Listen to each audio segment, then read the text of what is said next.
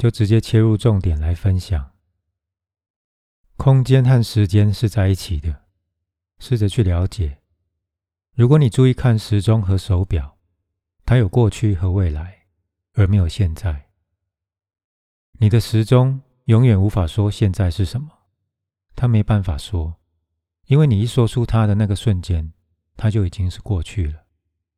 所以，时钟的指针从过去移动到未来，在你的时钟里没有现在，它不可能有，因为现在并不是时间的一部分。你在学校里所学到的，现在是时间的一部分，那是无机的。现在不是时间的一部分。你听过他重复很多次说，时间被分成三个时态：过去、现在和未来。它已经变成你头脑里的一个制约。不，时间只有两个部分：过去和未来。那么现在在哪里？现在在你里面。如果你向外看，你将会找到过去和未来；如果你向内看，你将会找到现在。永远都是现在，没有过去，也没有未来，不可能有。时间是最深奥难懂的问题之一。试着去了解。第一件要了解的事就是，时间是相对的。它不是绝对的，对整个宇宙来讲是没有时间的，因为宇宙无法从一个点移到另一个点，两个点都在它里面，它包含了全部，过去、现在和未来。如果它不是已经包含了未来，未来怎么能够存在呢？整体无法在时间里移动。因为它也包含了时间，时间是它存在的一部分，所以我们说整体生活在永恒里。永恒意味着无时间性，在它里面没有时间，过去、未来和现在都隐含在它里面。时间对我们来讲是存在的，因为我们以部分来生活。空间对我们来讲是存在的。因为我们以部分来生活，它们是相对的现象。对整体来说，空间不存在，因为它包含在整体里，它无法走到其他任何地方，因为没有其他任何地方，整个空间都在整体里。它能够走到哪里去呢？它存在于这里，现在。它一直都存在于这里，现在。从来不是其他情形。你两个可能性都有。你可以生活在时间里，那么你就是以头脑来生活。头脑是时间，因为头脑把生活分成过去、现在和未来。头脑就是那个划分的因素，他是一个伟大的分析师，伟大的分割者，他分割每一样东西。你可以透过头脑来生活，那么你就生活在时间里。但是你可以直接生活，你可以立即生活，不用头脑。你可以将头脑摆在一边，那么你就是无时间性的、永恒的生活。那么就没有过去，没有未来，只有现在和现在和现在。它一直都在那里。只要想想一个小小的例子，你在一棵很高的树下等一个人，你可以看着路，但是总有一个限度。你可以在一边看两百公尺，在另外一边也看两百公尺，然后路就消失了。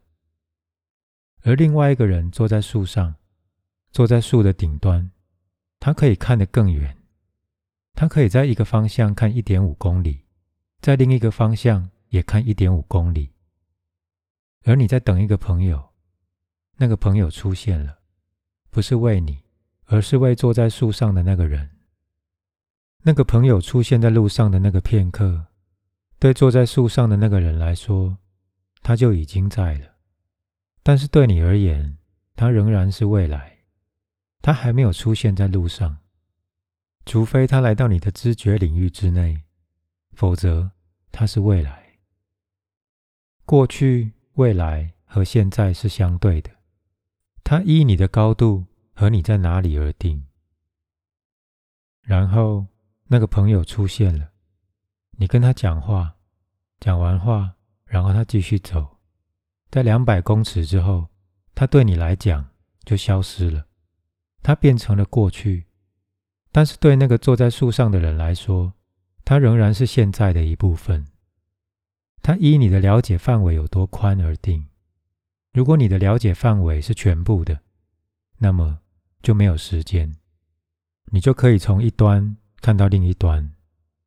那么每一样过去的事情也都是现在当下这个片刻。那么。每一样在未来将要发生的，也都是现在当下这个片刻。那么就没有过去，没有未来，而只有现在存在。只有现在这个片刻存在，那个片刻就是永恒。所以，过去就是你已经看不到的那个现在，未来。就是你还没有看到的那个现在，过去就是那个已经经过而远离你的、远离你的知觉的现在，未来就是那个还没有进入你的知觉领域之内的现在。如果你曾经看过一些动物纪录片或频道，你会发现动物的聪明大部分是运用在求取生存，他们对时间观念。并没有这么重，他们总是随时活在当下时刻。人类和其他动物不一样，除了比较完整和丰富的记忆力，还有很强的连接能力。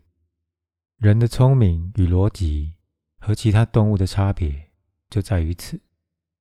很早期的人类，也许几十万年前就懂得观察一些周边的现象，透过观察太阳、月亮。星星的互换升起，这个重复的周期有长有短。这么一来，一天、一个月、四季的观念就出来了。人类透过自身的聪明带出了这些观念，几千年后发明了钟表。这一来，时间又更精准了。时间本来是人类的体验，只是人类心理的作用。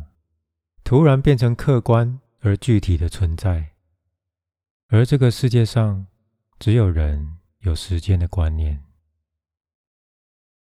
时间确实带给我们数不完的突破，它不光强化我们的逻辑和推理能力，也让我们开始做记录。有了阳历、阴历、印度史前文明和玛雅历等等，透过历史的记录。人类才可以把经验留下来，而可以得到进一步的学习。时间确实是人类最大的发明，人类的全部发展都是透过时间的观念而延伸出来的，包括现在科学和科技的发展。时间本来是人类最宝贵的工具，让我们有今天的局面。不光可以主导地球，还可以登陆别的星球。但同时，它本身也是我们全部烦恼的根源。想不到的是，它同时也是人类最大的阻碍。大胆的说，人类对这个世界全部的认知，包括语言、思考、逻辑、互动、评价，全部离不开时间。有了时间的观念，我们才成立这个世界，才有这个世界。所以，时间的地位远远排在任何其他观念的前面。然而，它本身就是我们这一生最大的束缚，说是陷阱都不为过。从生到死，没有一个人能离开时间的观念。我们都被时间束缚，甚至困住。可惜的是，对这个困境，我们连边都看不到。甚至意识不到，所以前面我才会说，时间是最深奥难懂的问题之一，它是我们这一生最大的悖论。一般人有点科学的概念，都会把时间称为第四个维度，就好像空间的三个维度——长、宽、高是基本，而时间是额外加上去的第四个维度。但是这个观念其实不是完全正确，因为这种说法。完全忽略另外一面的可能。假如没有时间，其实我们连空间的三个维度都没得谈。空间的三个维度是静态，没有对照，我们得不出三度空间的观念。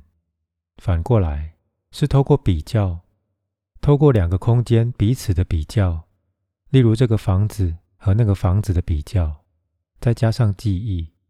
也就是时间的观念，我们才可以认出来长短、高矮、宽窄。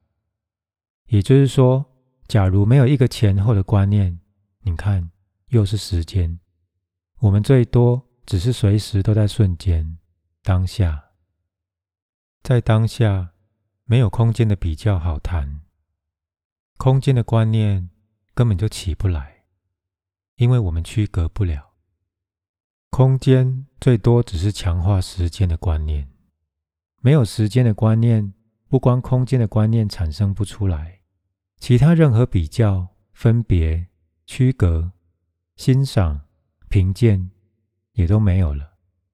我们也不可能有念头，更不可能有什么语言可谈的。所以，我们全部的认知和一生的经验，包括我。全部都离不开时间这第一把刀的作用，接下来才有其他。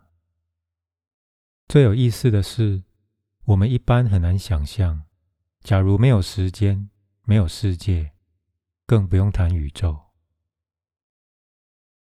仔细观察，其实动物也有空间的观念，动物的空间观念一样是从时间延伸出来的。也就是一样有时间的观念，但是它维持的时间比较短，而且观察的细节比较粗糙。植物和矿物其实也有意识，只是植物和矿物少了一个时间的观念，所以它对现实的知觉和其他生命完全不同。前面也提过，我们人类全部的思想、语言、感受。痛苦、快乐、爱、悲伤、温暖、没有安全感、愤怒、嫉妒、伤心、难过，都离不开比较、分别，都离不开时间。二元对立，人和人的比较，人和东西和事情的比较，这一切区隔本身是时间的观念，都是时间的产物。有了时间，才有二元对立，才有文化、文明种种人类的特质好谈。是透过时间，我们才从一体落在一个角落，从原本绝对的一体落到一个相对的小角落，我们称它为人间。是透过时间，我们从永恒落在无常，从无限大。落在一个局限的范围，是透过时间，我们从无条件突然受到条件限制；是透过时间，我们从神变成人；是透过时间，我们从不生不死变成会生会死。没错，时间本身是我们最大的限制，把我们本来有的全部。无条件的生命潜能限制在一个部分，有条件的相对，甚至让我们从此迷失，再也看不到整体。这些话你过去可能没有听过，也可能带来想不清楚的一种悖论或矛盾。但是事实并没有那么绝望，刚好相反。我在这里想表达的是。虽然时间带给我们限制，时间本身也让我们和其他生命产生区隔。不过，也只有人类能透过时间的转变，可以醒觉，可以顿悟。我们也许会认为，咖啡、茶、烟酒、毒品、各种享乐是这一生最大的瘾头。其实不是，远远更大的瘾头是我们的念头。念头本身又只是时间的产物。反过来也可以说，时间是念头的产物。我们人就是因为比其他动物聪明。有丰富的记忆力，随时可以调出刚刚、昨天、几个月、十几年前的满满记忆库，建立了时间的观念，过去、现在、未来，并且常常受困在时间里头。所谓的“聪明反被聪明误”，很有意思的一句歇后语。有了时间的观念，我们自然发现自己大部分时间都停留在过去。过去的痛苦，过去的失落，过去的损失、委屈，过去的伤害，包括自己和别人的伤害，过去的失败，过去的打击、创伤，过去的学习、成就、荣耀，这一切全都离不开脑海虚拟的现实，全部都是从我的角度在观察，在衡量过去。这些过去的记忆不光带给我们痛苦，而且还强化我。就连好事、喜事、快乐的经验，也都在强化我。因为有这些经验，我们自然会期待更多，希望能够再多重复几次。有了过去，自然才会有未来，又是一个虚的境界。要把头脑挪开。不受时间的限制，从古人到现在都一再强调，唯一的方法也只是回到瞬间。但是这里头含着一个大的秘密，其实瞬间是回不去的，因为没有一个东西叫瞬间或是当下。只要我们可以讲出一个东西叫瞬间，它已经变成过去，我们可以想到它。它已经过去了，时间是虚的，过去最多是记忆，记忆只是一连串的念头，还没有发生的未来，所有的顾虑、窝囊和烦恼，也只是念头。所以，别为自己增加更多时间，要把时间移除，将时间。从你的意识中排除，就是将小我从你的意识中排除，这是唯一的、真正的灵修方法。不过，当我们说到排除时间，指的当然不是钟表的时间。钟表时间有它实际的用途，最多我们也只是利用时间来与他人约定见面，或是计划一趟旅程。没有钟表时间。我们几乎没有办法在这个世界上正常生活。在这里，我们谈的是排除心理上的时间。心理上的时间，指的就是小我对过去和未来无止境的关注。小我为了存活，必须将时间，也就是过去和未来，变得比当下更为重要。它是拒绝与当下存在的本然和谐一致，抗拒跟生命合一的。一旦把对当下习惯性说不改成说是，尽可能允许当下时刻以本然的面貌存在的话，你就瓦解了时间，还有小我。懂了这些，也就能够轻松的看穿念头带来的任何现象，离开这个虚拟的现实，彻底知道，随时知道这个世界。是虚的，是虚的念想，进而不被任何境界带走，念头也就自然踩了一个刹车，它会突然停止，而我们不用去分析为什么停止，去分析为什么本身又是一个念头。就这样子，不去管有没有什么东西叫做瞬间，最多只是对眼前任何事情、任何发生，不去产生抵抗和反弹，不要让眼前的人事物把我们带走，对生命充满信任，知道我们走到这一天，走到这里都是刚刚好，我们现在有的互动。都是刚刚好。你我过去好像走过许多冤枉路，在整体看来也是刚刚好，因为有这些经过，才会走到这里，而这里又是刚刚好，完全不费力的，就从时间的陷阱走出来了。不知不觉，一个人就回到瞬间。活在当下。